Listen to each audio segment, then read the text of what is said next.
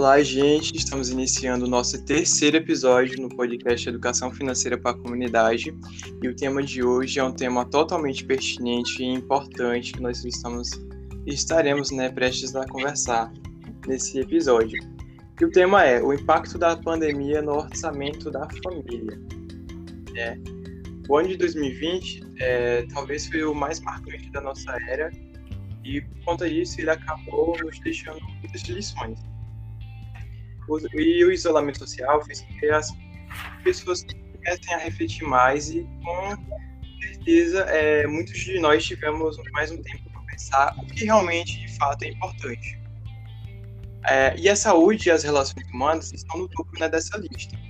Mas temos as nossas finanças pessoais que também merecem a nossa atenção, devem ter a nossa atenção. E hoje, né, para bater um papo sobre esse tema, eu recebo aqui o nosso professor Fernando, ele é da casa, todo mundo conhece. Juntamente conosco, também está aí a nossa colega Eliosina Rodrigues, que ela é funcionária pública do município de Curaçá, e o professor Pedro Vinícius, que é professor de Química aqui no IFBA Campus de Juazeiro. Então, eu abro esse momento para que vocês possam se apresentar e falar um pouquinho. Então, boa tarde. É, eu sou Eliosina Rodrigues, é, sou curaçaense e sou servidora pública municipal, tenho experiência de 36 anos em várias áreas do setor público, a exemplo de, da assistência social, e hoje eu cabeço a luta em defesa do meio ambiente, na, com a atuação em educação ambiental e no Conselho Municipal de Defesa do Meio Ambiente. É, ademais, a gente está aí junto com o Fernando, fazendo, participando aí da construção de, do líder, né, do grupo líder do território do Sertão do São Francisco, onde a gente tem uma agenda de desenvolvimento econômico, agora a ser lançada agora no próximo mês. Ademais, aqui me coloco à disposição, é um tema bastante pertinente a gente pensar a educação financeira é, em tempo de pandemia. É importantíssimo. Parabéns a vocês por pensarem nas famílias e organizar esses eventos. Nós que agradecemos pela presença. Então, gente, acho que sou eu, né? É, boa tarde, bom dia, boa noite. Não sei que horas você vai estar me ouvindo, mas enfim. É, meu nome é Pedro, eu sou químico. É, hoje eu estou como professor de Química lá do Instituto Federal da Bahia, do Campo Juazeiro. É, queria agradecer mais uma vez né, o convite que o professor Fernando me fez e o espaço. Tema de extrema relevância, até porque Jesus sabe como foram minhas, como não foram, na verdade, minhas finanças na pandemia no passado. Então, acredito. Ah, pois. Acredito que pensar um pouco essas coisas, fazer esse debate com relação à pandemia é, vai ser muito bom. É isso aí. E aí, para a gente abrir né, esse nosso bate-papo, gostaria de pedir para o professor Fernando, né, para fazer uma fala, né, fazer uma contextualização sobre as finanças nesse cenário pandêmico. Obrigado, Anderson. Olá a todos e todas que estão nos ouvindo. Olá, Pedro. Olá, Eliosina. É um prazer estar dialogando com vocês sobre esse assunto, um assunto tão pertinente, né, como foi colocado nesse cenário tão drástico que, é, que nós estamos passando, não é? Então, hoje nós vamos bater um papo sobre as influências né, da pandemia nas finanças pessoais. Realmente, é, a pandemia tem é, trazido para as finanças das famílias consequências né, difíceis de se recuperar. A gente sabe que existem outros, outros, é, outras, outros motivos que levam a gente a ter dificuldade nas finanças, mas com certeza a pandemia veio acirrar ainda mais né, as nossas dificuldades. Então, a gente vai fazer esse bate-papo hoje, trazendo né, algumas informações, alguns números que é importante a gente falar, com certeza, Sabemos que hoje o Brasil está com um número altíssimo de desemprego E esse número altíssimo de desemprego traz para famílias dos trabalhadores e trabalhadoras que são né, responsáveis por orçamentos familiares uma dificuldade imensa de cumprir o básico. A gente não está falando dos projetos que deixaram de ser feitos em 2020, 2021. Nós estamos falando da, dos gastos básicos de casa mesmo. Quantas famílias ficaram sem nada, apenas com um auxílio emergencial, outros nem esse auxílio conseguiram e tiveram muita dificuldade né, de cobrir ali as, as despesas, as necessidades de casa mesmo durante esse período e vem tendo. Porque quando a gente ouve falar que nós temos 14 milhões de desempregados no Brasil, não são só esses 14 milhões que estão sofrendo, né? Nós temos outros também que estão aí sem sua atividade porque trabalhava de forma autônoma, porque não estava procurando trabalho, né? Tinha uma atividade que estava realizando e que hoje não pode mais realizar essa atividade. Muitas empresas, muitos pequenos negócios quebraram. Né? A gente sabe que quando o desemprego está alto, é, seu Antônio, Dona Maria, para de vender o acarajé que vende ali na frente do mercado. Talvez a sua barraca nem esteja lá. Talvez a barraquinha de cachorro quente não esteja lá na praça. Então, essas atividades que são informais, elas levavam renda para dentro de uma casa. Então, hoje, essa renda está difícil de chegar. Então, é uma consequência né, que vem da pandemia. E é, a Confederação Nacional do Comércio de Bens, Serviços e Turismo traz uma pesquisa que ela é alarmante. Né? Lá fala que 73% das famílias brasileiras estão endividadas. Dessas 73%, praticamente a metade está com dívida atrasada, não consegue pagar a dívida não é somente um, um, um dado de agora, né, do momento pandêmico, mas ele com certeza é, foi aumentado por conta disso. E dentro dessas famílias que estão endividadas, até 50% do seu orçamento familiar serve para cobrir dívidas. Então, essa é uma situação muito crítica, porque um pai de família, uma mãe de família, que é responsável pelo orçamento em casa, recebe um salário mínimo, ou dois, ou até três, e 50% desse salário mínimo é para pagar dívida, realmente a gente vai ter aí uma consequência muito grande, uma dificuldade de cobrir as despesas em casa. E isso é, é, é muito duro. Né? Claro que essa pesquisa da Confederação Nacional do Comércio, né, da, da CDL Nacional, ela está ali vendo é, mais uma região, sul, sudeste, poucas respostas dessas se referem ao Nordeste. E quando nós trazemos para o Nordeste, com certeza o efeito é maior ainda. As cidades menores, né, que têm um pouco menos de circulação de recursos, depende muito da prefeitura, do aposento, dos benefícios, e isso tudo, né, foi se apertando agora durante a pandemia, além de receber consequência de uma inflação que a gente tem no momento descontrolada, né? Nós temos aumento do preço, principalmente das coisas que mais necessitamos: o arroz, o feijão, a carne, né? a farinha, aquilo que faz que o trabalhador e a trabalhadora coloca na mesa mesmo para manter sua família. Então, esses produtos que estão sofrendo aumentos, aumentos descontrolados. Fora isso, aumento do gás de cozinha, aumento da gasolina, né? E aí você tem um aumento de taxa de juros no momento em que as pessoas estão endividadas, né, e aí vem um aumento de taxa de juros, é mais difícil conseguir um, um, um crédito, porque houve distribuição de dinheiro mais para os grandes empreendimentos, né, para quem tem muita condição, quem tinha mais capacidade de pagamento, mas aquelas pessoas que estão lá na ponta, necessitadas, né, na, na, nos bairros mais distantes, esse dinheiro não chegou. E se o dinheiro não chega para movimentar o comércio, para movimentar aquela localidade, tudo fica mais difícil. É a horta que não vai funcionar, porque a pessoa vai produzir, não consegue vender, ou os atravessadores acabam levando lucro. Então, tudo isso vai trazendo consequência para o orçamento da família, aquela família que recebe um valor menor, que recebe até três salários mínimos. Olhe lá quem recebe três, dois, um salário mínimo, é que está sofrendo mais. Por quê? A renda caiu, mas os gastos somente aumentaram.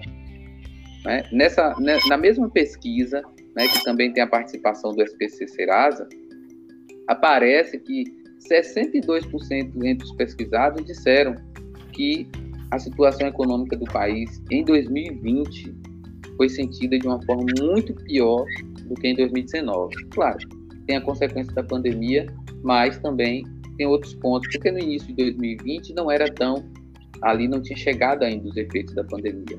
Imaginem só agora em 2021, em que os números realmente estão aí altíssimos, né? E a gente não percebe políticas que permitam, né, para as famílias um acesso a um crédito mais facilitado, para que possam pensar com mais tranquilidade como vai quitar essas dívidas, como vai melhorar o seu orçamento para cobrir suas despesas. Então esse é o cenário que nós que nós estamos é o cenário que nós enfrentamos e que atinge diretamente o trabalhador e a trabalhadora que é responsável né, por levar a comida para casa, por fazer a feira, por, manter, por manter a sua família. Nesse momento em que a maioria está em casa, né, então você acaba se alimentando mais, acaba tendo mais gastos de manutenção mesmo da, da própria casa. Então, tudo de necessidade aumenta, mas de entrada de dinheiro tem se diminuído. Na verdade, professor, é, são dados totalmente alarmantes e preocupantes. É, sabe, a quantidade de brasileiros que hoje estão endividados e muitos sem condições né, de sair das dívidas, são dívidas assim extremas. E aí, para a gente continuar, eu gostaria né, de, perguntar aos convidados, e aí vocês podem responder na mesma ordem de apresentação. Começa a Leozina e posteriormente o professor Pedro. E aí, é, a pergunta é qual a percepção né, de vocês é, sobre o efeito da pandemia no convívio, comunidade e trabalho? É, é, é, assim, eu vou me situar aqui todos e todas que, que vão né, ouvir é, acerca de Curaçá. É, Curaçá é um município do extremo norte baiano, é, compreendido no território do Sertão do São Francisco, com 34.600 habitantes. É, a maioria da população mora na zona rural, é, é cerca de 70% da população mora na zona rural. E aí a gente a percepção nossa é que a pandemia trouxe é, mudanças, né, efeitos drásticos na economia, na economia brasileira. E, e o que podemos dizer assim, Curaçá tem alguns setores que foram afetados, como perfumaria, salão, né, salão de, de beleza, manicure, é, lojas de roupa, de calçados, as lanchonetes, restaurantes, bares, borracharias, oficinas, a agricultura familiar também foi afetada. Você veja aí o contexto quando a gente pensa na família, né? as comunidades que vivem em torno dessas, é, dessa, desse que vende, né? Que, que faz algum meio de ganhar esse dinheiro e de incrementar a renda, né, de adquirir recursos. A gente é, houve muita perda ali dos produtos que ficaram na roça, pois as pessoas não podiam sair, não podiam transitar, não podiam vender seus produtos, né, com as regras sanitárias. É, os feirantes, eu, eu trabalho numa secretaria, que é a Secretaria de Agricultura, do qual o setor do meio ambiente está alocado, e, e, ela fica ali no entorno da feira. Então a gente vê a feira de Curaçao, o mercado, o local de maior movimentação comercial em Curaçá, eu, eu vejo ali todo dia, né? Quando vou para o trabalho e a gente fica ali sempre. Tinha, tinha dias que não tinha ninguém assim na feira, coisa que a gente pare, ficava assombrado, né? De ver. É, e também, assim, esse pessoal que vende multi-utensílios, né? Essas lojas que têm multivariedades de produto, elas são bastante, porque é, como já disse aí bem Fernando, nos antecipou, né? É, com a alta do dólar, com a inflação, o desemprego, salário, salário, salário não dá, ó, veja aí, né, os dados aí que 50% desse orçamento são para cobrir dívidas. Então, isso, é, essa, a minha percepção é que afetou esse convívio mesmo. No, no, aspecto financeiro, ele é muito difícil. E tendo em vista que as pessoas tiveram que ficar em casa. Olha como é esse, né, é, esse cenário de, de, de as pessoas obrigatoriamente ficar em casa, sem poder sair até atrás de, né, de, de, de trabalho, de outras frentes de recursos. O que a gente percebeu aqui, tem trailers, tem uns trailers na cidade que nunca nem reabriram, até hoje não reabriram, pessoas que fecharam ali o ano passado e até hoje continuam fechados, né? Trailers de lanches, com lanches. É, eu conversei, aí eu fui né, provocada ontem pelo professor Fernando ajudar, né? participar e, claro, agradeço porque eu disse para ele que mais que mais que participar, contribuir, eu vim aqui aprender com vocês. Tenho certeza que vocês têm muito a me ensinar. E, e eu conversei. Aí aproveitei a oportunidade, eu conversei com o Daniel, que é da sala do empreendedor. Eu conversei um pouquinho com ele para ver que era que ele me dizia também acerca dessas informações e conversei com um empresário que é de bar e restaurante, que é Vitor Hugo, que também fechava, abria conforme é, é, o decreto estadual, né, do, do, nossa, da nossa Bahia. Então, é, é mais ou menos essa a, a, percepção da pandemia nesse convívio, né, de muitas perdas, é, perdas financeiras, houve uma grande baixa financeira e automaticamente a é, alteração né, nos valores é, muito instantaneamente no, no, nos produtos de, da cesta básica, os produtos principais da cesta básica, né? É, quero dizer também que assim o município de Curaçá é, tem uma mão de obra da mineração. Tem uma mineração que muitas empresas que prestam serviço à mineração é, as pessoas estão instaladas em Curaçá e a mineração não parou. É, uma coisa que eu considero relevante na pandemia, por exemplo, o emprego público da Prefeitura Municipal de Curaçá, que emprega né, boa parte da mão de obra do município, é, pagou em dia. E isso foi, assim, também muito positivo para a gente aqui de Curaçá ter os nossos salários do município, da Prefeitura em dia, né? Fora é, esses outros recursos que a gente sabe, né? As transferências de renda que chegaram para alguns, Bolsa Família, mas como o Fernando já bem disse, é você lidar lidar com esses recursos e, como diz no popular mesmo, e a caristia dos preços, né? É mais ou menos essa a minha percepção. Obrigada. Excelente fala, excelente fala. Então, é, Sobre a minha percepção sobre o efeito da pandemia, eu, eu não sei. Eu acho que, em alguma medida, o que a gente está vivendo hoje e o que vivemos em 2020 já era uma coisa já que já estava acontecendo em 2019 em alguma medida e os dados eles mostram isso, né? Então, 2019 para 2020, nós experienciamos uma queda muito grande né, do produto interno bruto daqui do país.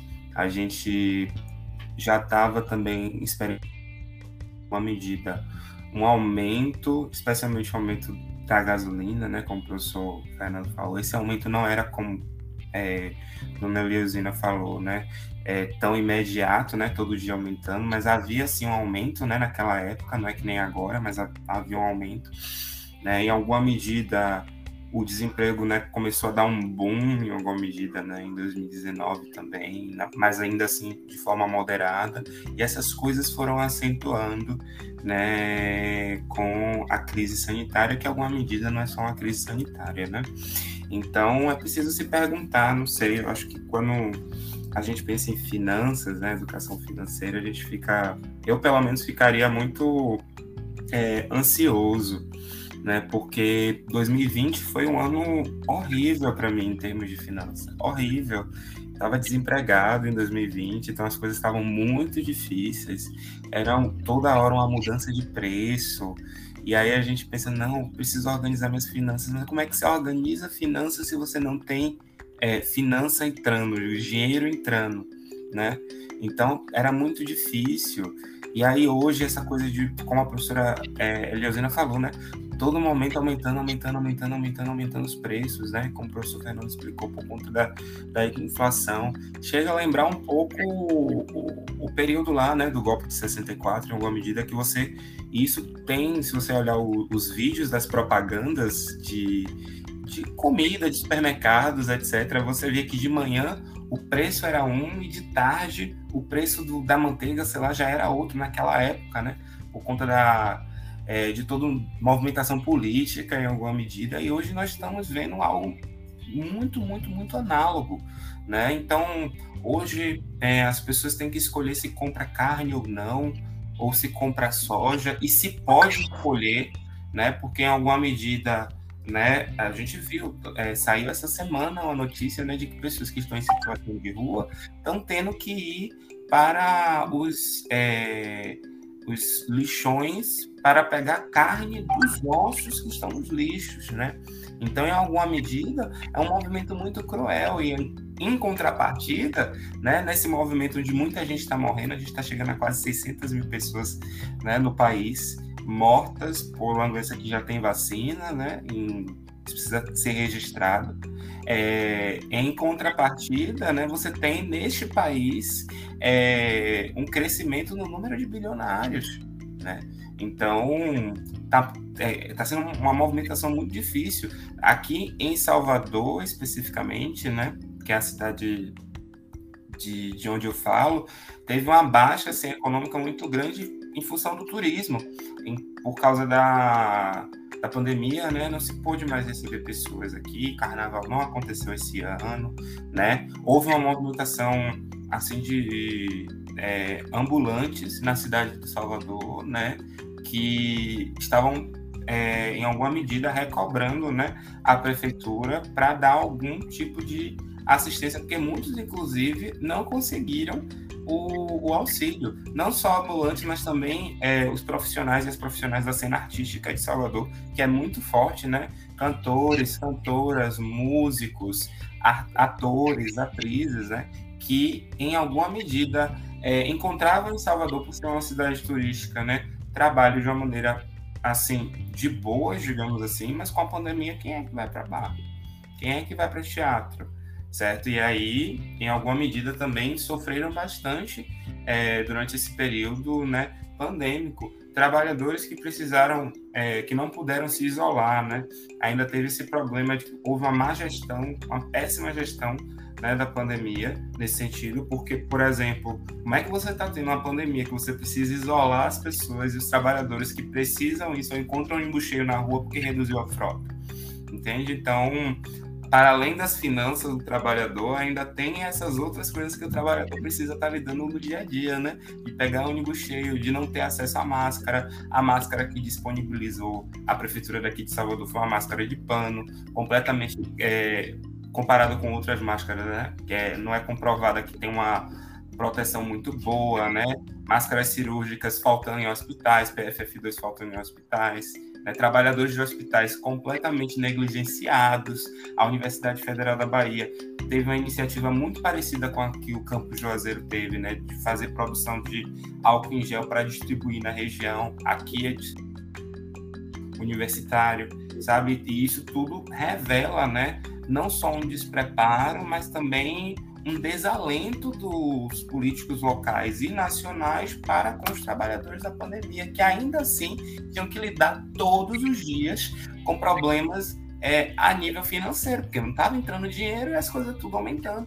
Trabalhadores pequenos, por exemplo, minha tia, ela faz bolo, né? Malmente vendeu um bolo nessa pandemia. Não só faz bolo, mas também é técnica de enfermagem. Então tinha que lidar, ela teve que sair do trabalho porque ela estava com problemas psicológicos, que ela ficava em UTI de Covid, todo dia havia uma quantidade muito grande de pessoas morrendo, certo? E aí você tem que pensar nisso, tem que pensar em finanças, porque tem três filhos, né? O parceiro dela, o companheiro dela, taxista, não estava conseguindo é, trabalho em alguma medida, né? Porque reduziu o número de, de pessoas procurando, porque ninguém tinha dinheiro, né? Não tem para Uber, quanto mais para táxi. E aí hoje teve que deixar ele largar o táxi porque não conseguia mais, né? Então, todas essas camadas, né, em alguma medida é, da classe trabalhadora, trabalhadores e trabalhadoras estão sofrendo não só com as finanças durante a pandemia, mas com a má gestão da pandemia, estão sofrendo alguma consequência psicológica por conta disso, estão tendo que trabalhar forçosamente e está caindo né, a, a renda que está entrando. Às vezes tem trabalhadores que tão, têm algum pequeno, alguma pequena produção, um pequeno negócio, alguma coisa do tipo, né? E não conseguem mais vender porque as pessoas não têm dinheiro para comprar, ou então não conseguem manter o negócio porque as coisas no mercado estão aumentando muito. Todo dia uma coisa diferente, ou não conseguem manter uma dieta. Dieta no sentido assim de o que você come todo dia, né? Não consegue manter uma dieta fixa ou de alimentação, alimentação fixa, porque em alguma medida você não tem sei lá, hoje você pode comprar frango, amanhã você não pode comprar frango. É, tem sido muito difícil, né? É, experienciar tudo isso e é, os nossos governantes, em alguma medida, fazendo o seu papel de Pilato, lavando as mãos e olhando para cima, né? Então, minha visão da pandemia é essa. Eu acho que, em alguma medida, não só da pandemia, né, mas as finanças em específico é essa. O trabalhador e a trabalhadora estão tendo que lidar com um conjunto de coisas, né, e é muito difícil de lidar com tudo isso e ainda ter que pensar em organizar umas finanças, não que não seja necessário, né, mas é super necessário. Mas como é que se organiza? A pergunta que eu fiz no início, né? Como é que se organiza finanças se não tem coisa entrando, né? Foi a pergunta que eu me fiz ano passado, né? Inclusive, se não fosse é, esse ano, eu nem sei como é que ia fazer. Mas é, é isto, é isto, por enquanto. É, é uma fala muito, muito bem colocada, professor. É, eu faço o coro né, da, sua, da sua fala, porque eu também vejo né, que a pandemia serviu para escancarar todos os problemas que o país já vinha enfrentando, né, de certa forma. E, e é quando a pandemia chega, ela acentua de uma, de uma maneira desproporcional ao que estávamos acostumados, né?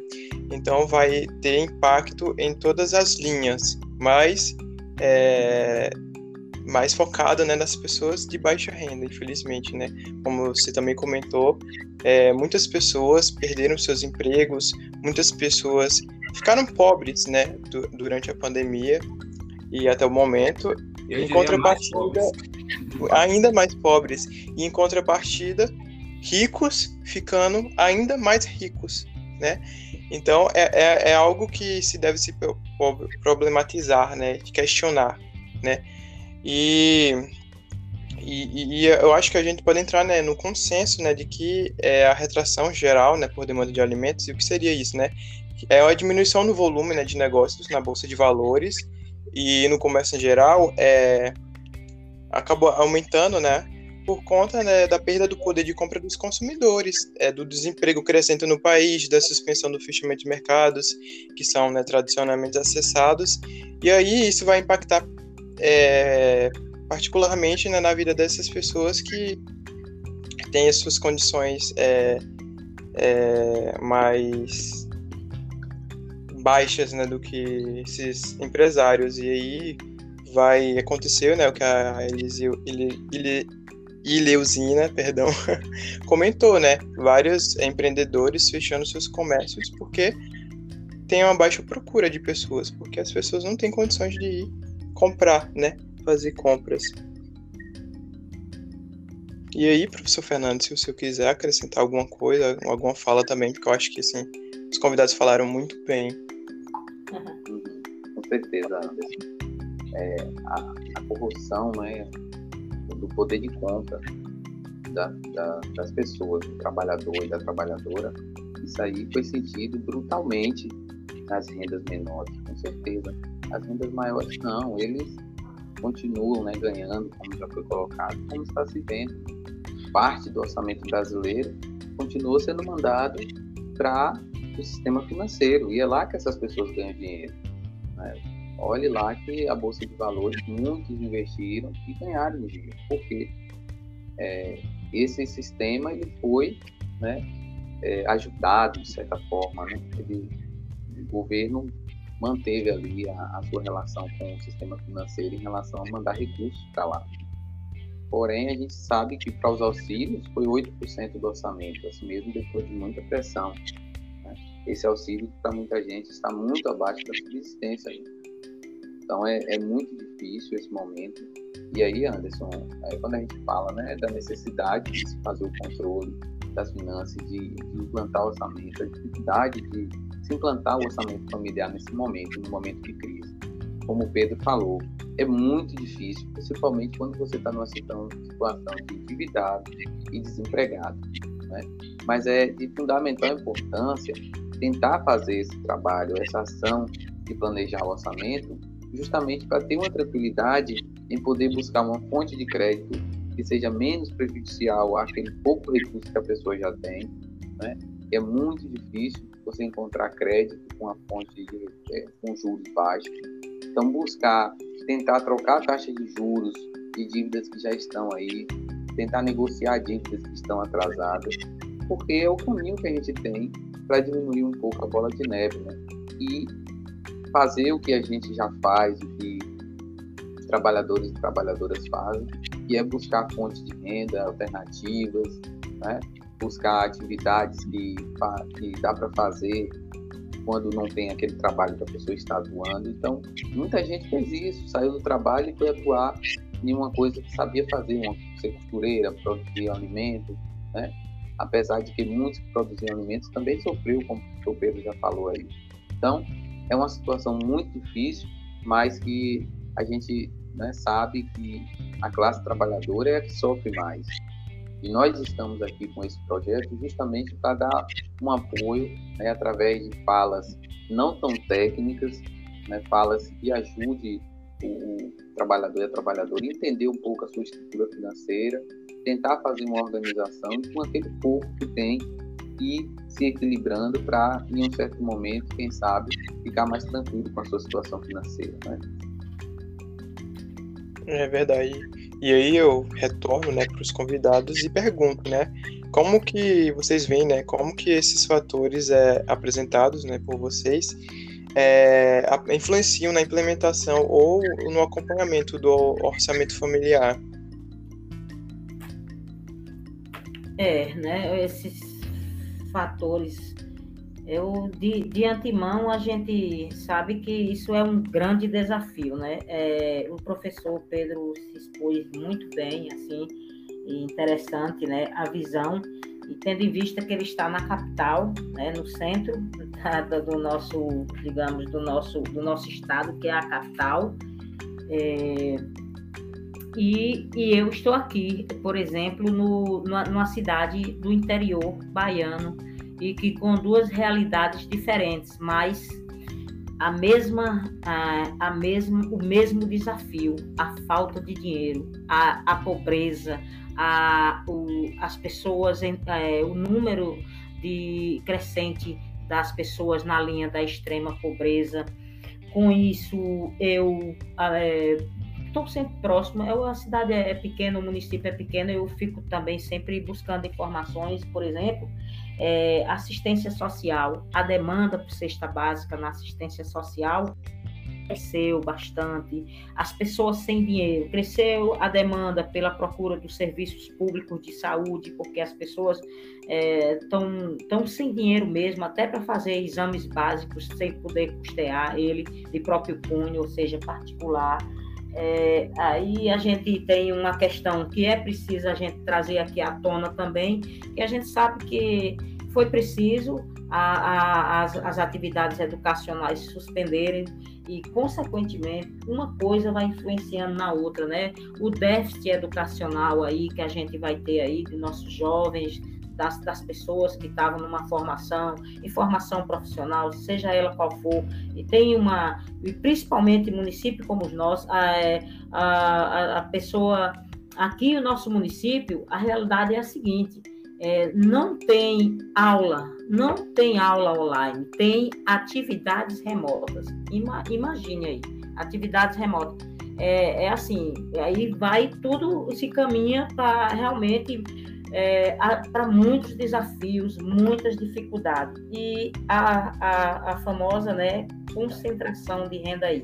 Né? A, a, a má distribuição, a, quem, quem tem mais é, é quem realmente mais está lucrando aí é, durante a pandemia. Tá? Muitos aí têm tirado proveito né? É, no serviço de saúde. Eu, eu ouvi falar em questões aí como é, atendimentos que mudaram, atendimentos médicos que mudaram totalmente suas rotinas em, em função da pandemia e ganhando com fornecimento de alguns instrumentos e equipamentos, né? uma, alguma rede. Mas, no entanto, o outro lado, que é o trabalhador informal, não, não teve é, acesso a novas linhas de crédito, justamente por ser informal, é, não, não declarar nota quando não, não abriu. Nosso município, só o Crédito Amigo, que já existia e continuou, não foi, não teve nenhuma linha de crédito, ou seja, de nenhum ente federado. É, a gente sabe daquele repasse da, do auxílio emergencial que em virtude o ano passado foi um valor mais, né, é, de, de, apoio mesmo às pessoas que estavam desempregadas, que pararam suas atividades. E, no entanto, esse ano houve uma baixa muito grande, um valor insignificante é, para a nossa realidade, para o, o que se, se é necessário para sobreviver. Está lá no artigo 5 da Constituição, o direito, a, a, o principal, o básico, alimentação, saúde, a moradia digna. Quantas pessoas perderam aí as suas moradias, seus aluguéis, que foram morar em ruas? É, a gente tem aí cidades que é, é cresceu o número de pedintes nas cidades, entendeu? E Curaçá também já tem pessoas né, pedindo, mas que a gente não via, a gente essa, essa dinâmica toda. E em especial, né, a gente é, o setor aí já foi dito pelo professor Pedro também, Fernando também, suas colocações, Anderson, eh, são bastante reflexivas as colocações de vocês e que é, como já foi dito, né, o setor cultural, a Curaçá também é um berço de artista, berço cultural, pessoas que fazem teatro, música, poesia, é, foram afetados. A gente aqui tem festas culturais e como a festa dos vaqueiros de Curaçá, que já tem dois anos que não acontece, é a, eu diria que é a maior festa de vaqueiro do Brasil porque não é vaquejada, é festa de vaqueiro, de vaqueiro empourado, entendeu? É um evento cultural de uma magnitude, a Marujada de São Benedito, tudo isso que atrai, a, atrai turistas, né? A, e pessoas que vendem, aquece bastante o comércio de Curaçá em todos os aspectos, porque vende da roupa, do calçado, é, alimentação, é, festas que acontecem, é, lembranças, artesanato, vende muito artesanato nesse período, feiras de artesanato que deixaram de acontecer, prejudicando assim também esse setor, né, esse setor cultural foi bastante prejudicado aí, como bem falou, o Carnaval de Salvador e por coincidência, Curaçá já vai com dois anos sem festa de vaqueiro, a festa de maior concentração econômica para a gente. Imagine, né, as pessoas que vivem, que esperam o ano para é, lucrar com isso. Então, esses são alguns dos fatores que, que eu considero relevante, né, e que influenciaram, que é justamente o orçamento, né, o, o gerar renda, como já disse, tem que ter a renda para você gerenciar essa renda. Essa renda é de 500 reais, é de um salário mínimo, é, e como, como se não vem essa renda? Gerenciar. Então, passa a, a pobreza, a, as linhas de pobreza e extrema pobreza só crescer em nosso país e a gente sabe que a gente tem aí um desgoverno, né? a gente está vivendo um tempo aí muito assustador em relação à responsabilidade política, administrativa do nosso país. E e tem aí pessoas que contraíram dívidas, não têm o crédito para iniciar, iniciar sua atividade, para depois ainda voltar a pagar aquela dívida. Então, olhe só o, o sentimento, né? Esse sentimento de, de, de perda, ela, ele é ele é constrangedor para as famílias que sempre que gostam de trabalhar, que sempre tiveram seu empoderamento, sua autonomia e hoje ficam aí, é, eu diria que de braço cruzado, porque as instituições financeiras não, não estão de fato ajudando aqueles pequenos, né? Esse, esse pessoal que realmente vai sendo aí os mais afetados mesmo com a pandemia. Então a gente a gente há de refletir que, que precisamos, né, é, ter esse olhar é, para esses pequenos é, do mercado informal que sofreram grandes baixas e sem falar que muitos que tinha alguma pessoa ali trabalhando, ajudando é, gerando um emprego a mais em algum desses lugares que na pergunta anterior já citei, causou o desemprego e, consequentemente, a falta de renda. Então, é, é, é, um, é muito difícil, né? Você, numa casa, você ter que eh, driblar, driblar a sobrevivência de tudo que é básico, necessário à sobrevivência, e quando você precisa de uma renda e que você não tem essa renda. Então, esse, esses, esses fatores realmente influenciam aí na, no orçamento e no acompanhamento da, da família, né? Em se tratando mesmo de recursos. Está muito difícil, há muita reclamação também aí das pessoas.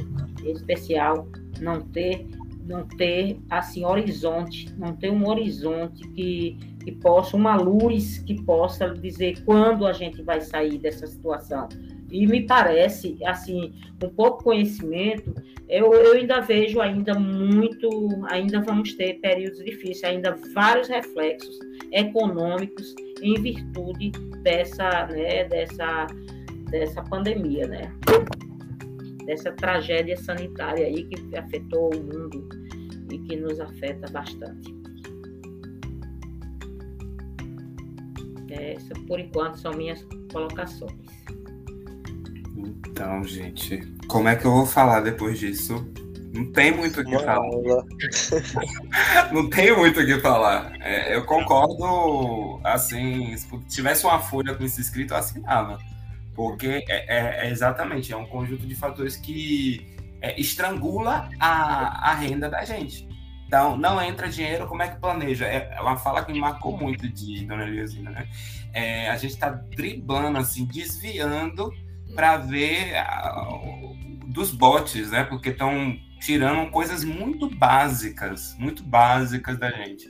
Para ter uma ideia, né? Só mais um, um, dado, né? O Movimento Sem Terra, ele juntou no ano passado, se eu não me engano, um, um quantitativo aí de 10 toneladas de alimentos e foi esses alimentos que alimentaram algumas famílias ali na região do, do Sudeste, se eu não me engano, e outras regiões do país também. Mas eu lembro desse número marcante assim do, do movimento do Sudeste. Então, é, eu acho que as pessoas estão, em alguma medida, é, organizando as suas rendas por meio da atuação alguns movimentos sociais e alguns movimentos associativos, né? Muitas pessoas encontram em igrejas, por exemplo, em associação de moradores, né? Formas de compensar o que elas não estão conseguindo comprar, ou que talvez, inclusive, nunca conseguiram.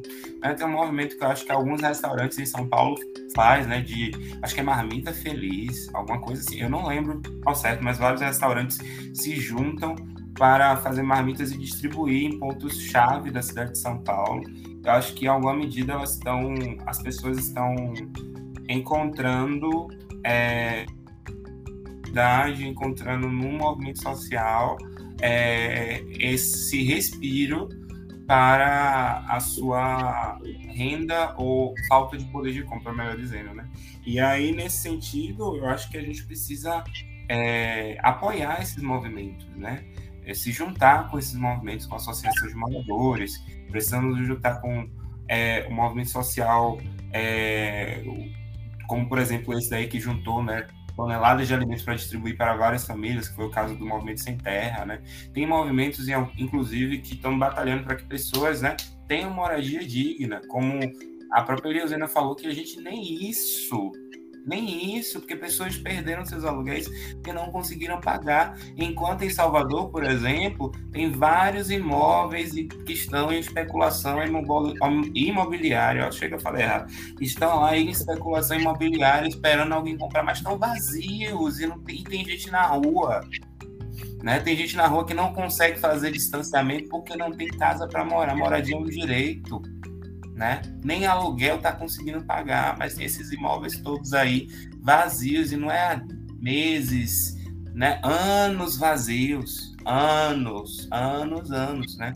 E aí nesse sentido a gente tem que apoiar, né? A, as ocupações, né? Muitas ocupações estão acontecendo no Brasil, né? Afora, justo porque tem pessoas que estão, né? Vendo aí, tem um terreno e precisam morar em algum lugar, em alguma medida, porque não conseguem fazer o distanciamento, precisa, precisa de um espaço, né, para viver.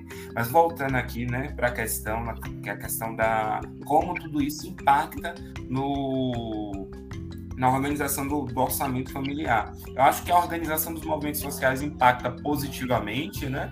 Porque aí em alguma medida, é, essas pessoas conseguem ter o que elas não conseguem ter, ou seja, conseguem ter acesso ao alimento, porque é, tem ali um movimento que está organizando a coleta desses alimentos, em alguma medida, a produção, inclusive, desses alimentos, né? Mas, negativamente, a, o impacto da, da pandemia, para mim, o maior tem sido a estrangulação, o estrangulamento da renda, né?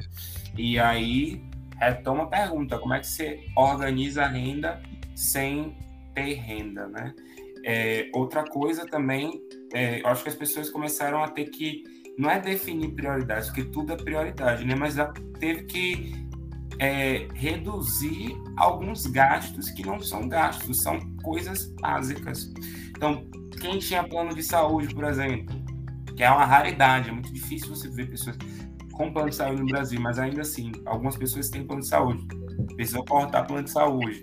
Quem, por exemplo, é, fazia algum gasto de comida extra, ou extra não, mas assim, algum gasto, sempre comprava carne para fazer carne moída ali com batata e cenoura, arroz e feijão. Não consegue mais comprar carne para fazer carne moída, certo? Aí essas coisas, eu acho que a, forma como as pessoas estão gerindo, né, é essa, né, de, de, de retirar as coisas, retirar mesmo, né, ser forçado a retirar porque não tem dinheiro para comprar né? Teve pessoas, por exemplo, aqui em casa a gente pensou para minha prima pequena, né, meus primos pequenos, em retirar da escola, porque não estava tendo uma coisa assim muito boa, né, essa coisa do remoto, etc. Isso isso está em números, né, de evasão, né? É, retirar da escola porque não consegue pagar a escola, né? ou então precisa desse dinheiro da escola para destinar para a alimentação, certo? Então, acho que as famílias estão gerindo seus orçamentos assim, pelo, pelo estrangulamento forçado de necessidades básicas. Eu acho que há um, um discurso aí muito forte né, de que as pessoas, ah, não, gente tem que selecionar as prioridades, que aí você não é prioridade. Como é que você vai dizer que eu tenho que escolher entre a educação de meu filho ou filha e alimentar minha família, sabe? Tipo, essas ambas as coisas são prioritárias pra gente.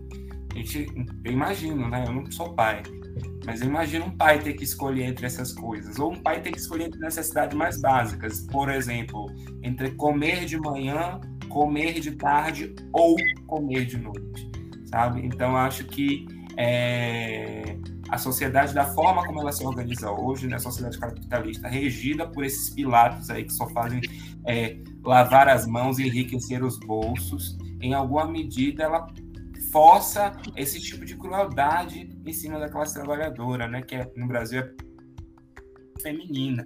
Força você ter que escolher entre o que você vai comer de manhã ou vai comer de tarde. Força você não ter o que comer. Força você não ter condições de manter uma moradia digna porque você não tem dinheiro para pagar o aluguel. E aí você vai tendo que escolher. Aí tira a carne, tira isso, tira a escola.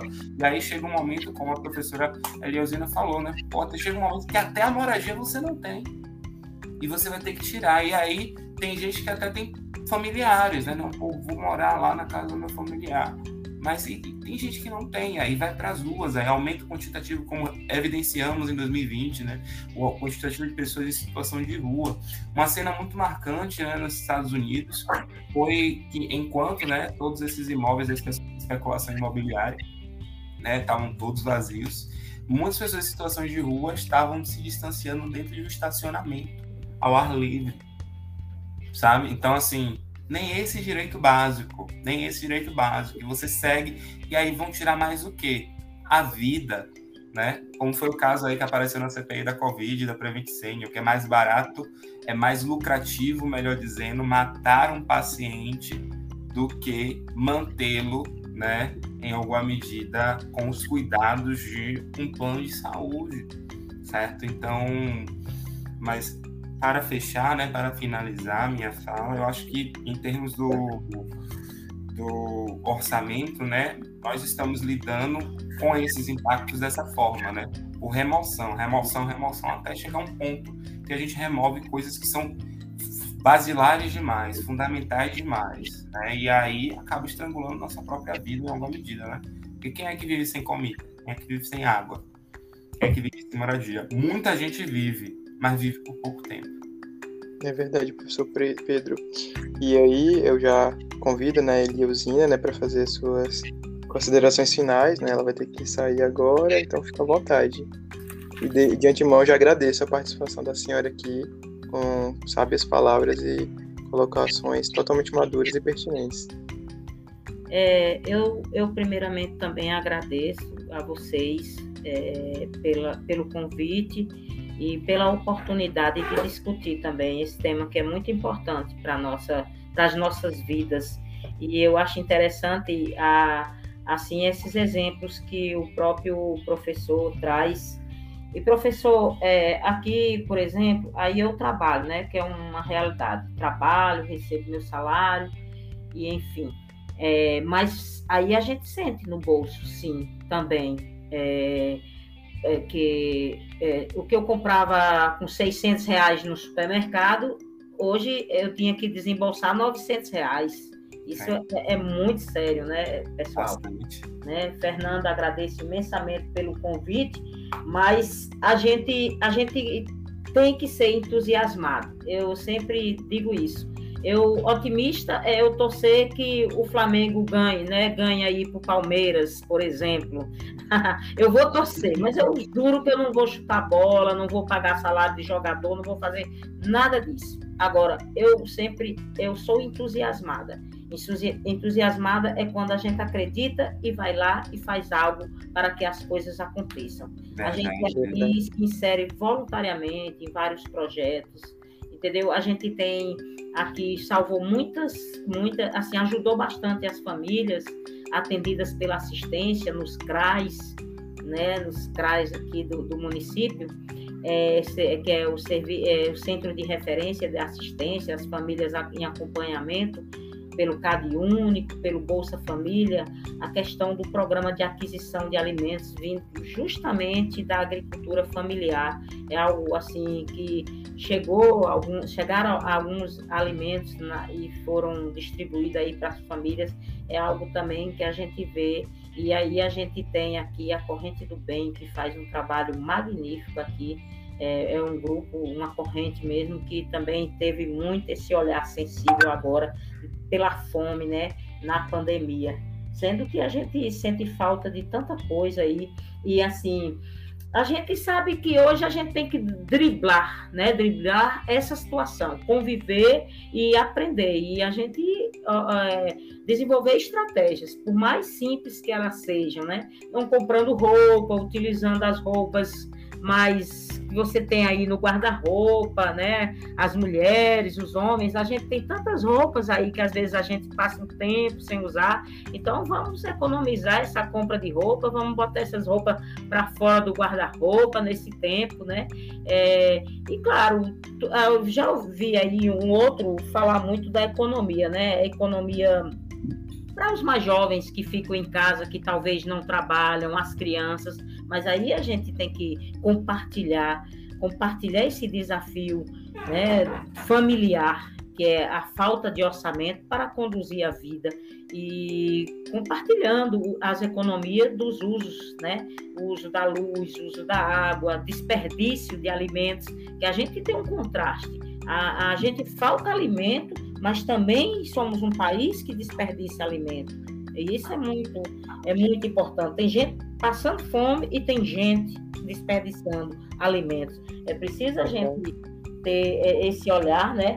E a gente tem medo, a gente tem, eu, eu, eu é, é, administrativamente falando, para um país, né, que tem que trabalhar com as políticas públicas para seu povo, a gente tem aí um cenário político que é assustador para a gente, que nos transmite insegurança em, em relação às nossas perspectivas de futuro, né? Mas eh, a gente espera que a vacina cada vez mais avance, a gente vai ter que tomar essa vacina, várias doses de reforço, e que nunca nos falte, e que ela chegue para todos e todas, é, para que a gente possivelmente né, possa equilibrar-se. E a gente também é um povo guerreiro, é um povo abençoado por Deus. O, o país, nosso país, eu acredito também na melodia, né? que ele é, é, de fato abençoado por Deus, porque a gente já teve algumas crises, a gente já saiu dessas crises, a gente espera sair novamente dessa crise econômica, que eu acredito que ela vai ser mais mais demorada e ela já vem demonstrando aí que ela é muito mais dura, é muito mais rígida essa crise, né? Então ademais aí e que as pessoas possam ter novas oportunidades, né, oportunidade de trabalho e de outras frentes para arrecadar recursos, para de fato você ter um orçamento e saber lidar com ele, que tire proveito disso, né, do orçamento, as vaidades, que a gente deixa as vaidades de lado, né, um pouco, as extravagâncias, o que a gente tanto estraga com algumas questões aí, que a gente sabe o que é supérfluo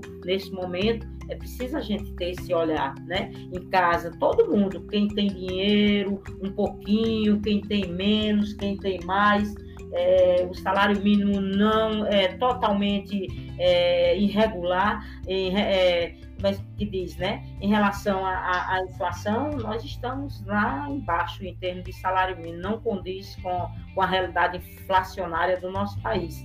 Ademais, agradecer é, a todos vocês, me colocar sempre à disposição e vamos é, realmente nos inquietar. E outra, assim, para o IFBA, né?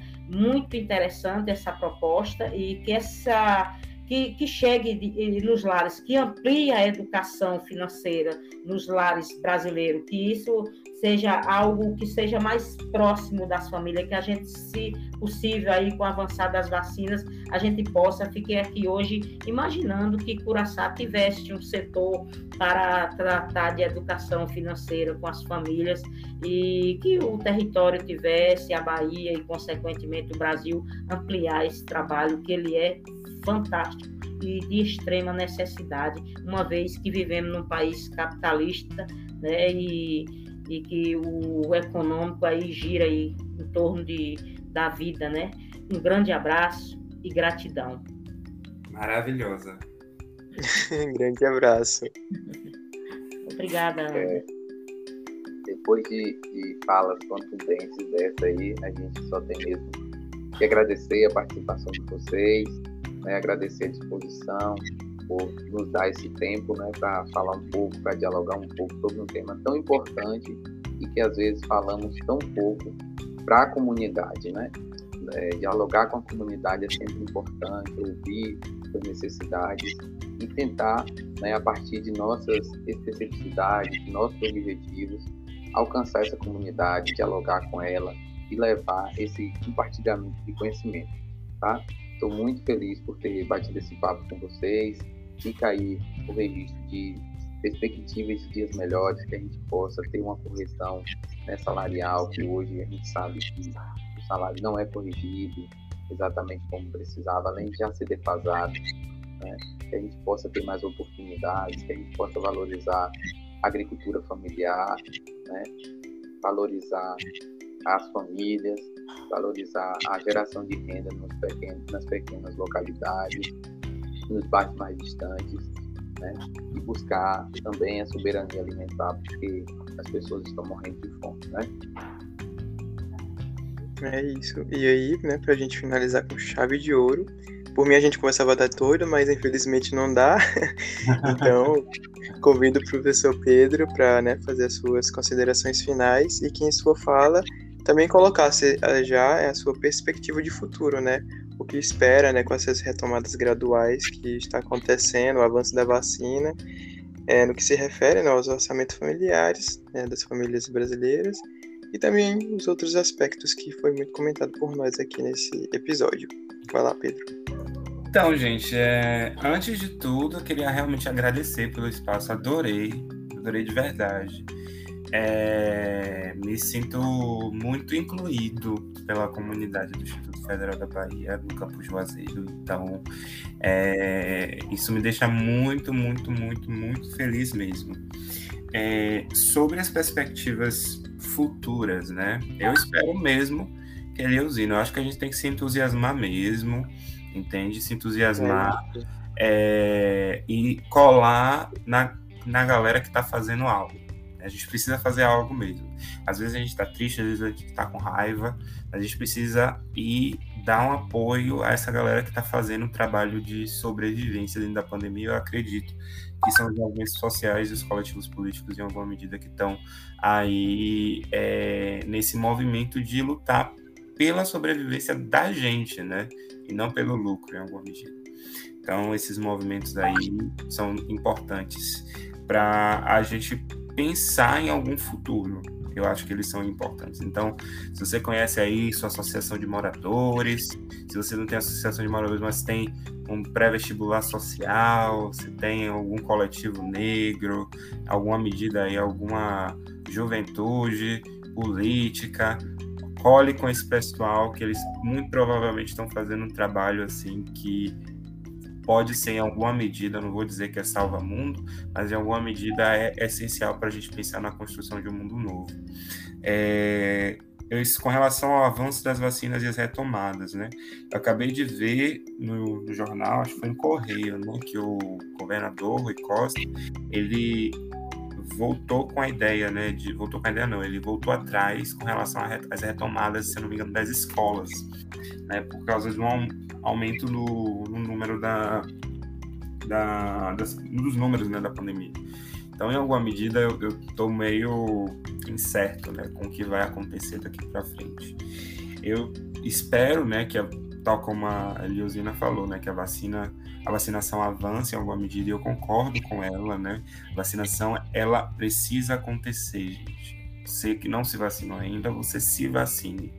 É preciso que a gente se vacine para a gente pensar em uma retomada né, mais segura. E a gente vai se vacinar assim, ó, várias vezes, várias vezes. Não temos tratamento comprovado, é, medicamento, né? Nenhum comprovado medicamento, que é um medicamento, né? Medicamento é uma substância química que é, efetiva uma cura de alguma doença, né? Nenhum medicamento cura Covid, nenhum, nenhum, nenhum, nenhum. Ivermectina, a ozônio, não, nenhum cura Covid. Nesse sentido, para a gente se proteger enquanto sociedade, a gente precisa se vacinar certo?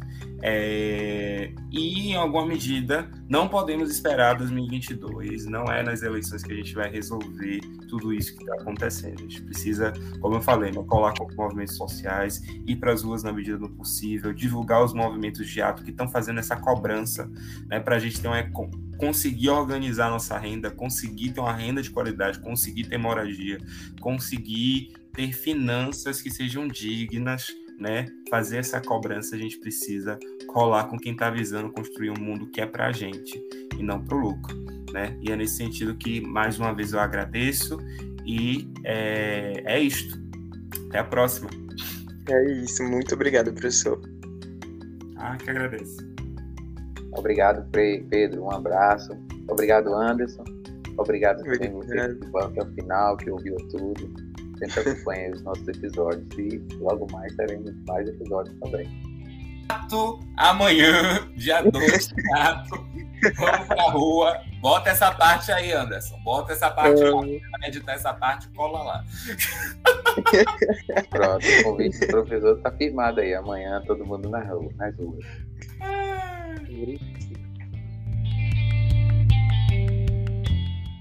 Bem, é isso, chegamos ao fim de mais um episódio e eu gostaria de te agradecer por ter ouvido esse episódio até aqui. De antemão, também gostaria de deixar o convite para você voltar aqui às 19 horas do dia 15 de outubro, onde estaremos lançando mais um episódio com o tema A influência da inflação e taxas de juro nas finanças pessoais. Pois é, a gente comentou alguns desses termos nesse episódio, mas do que se trata esses termos? Como que ele, eles impactam em nossas vidas.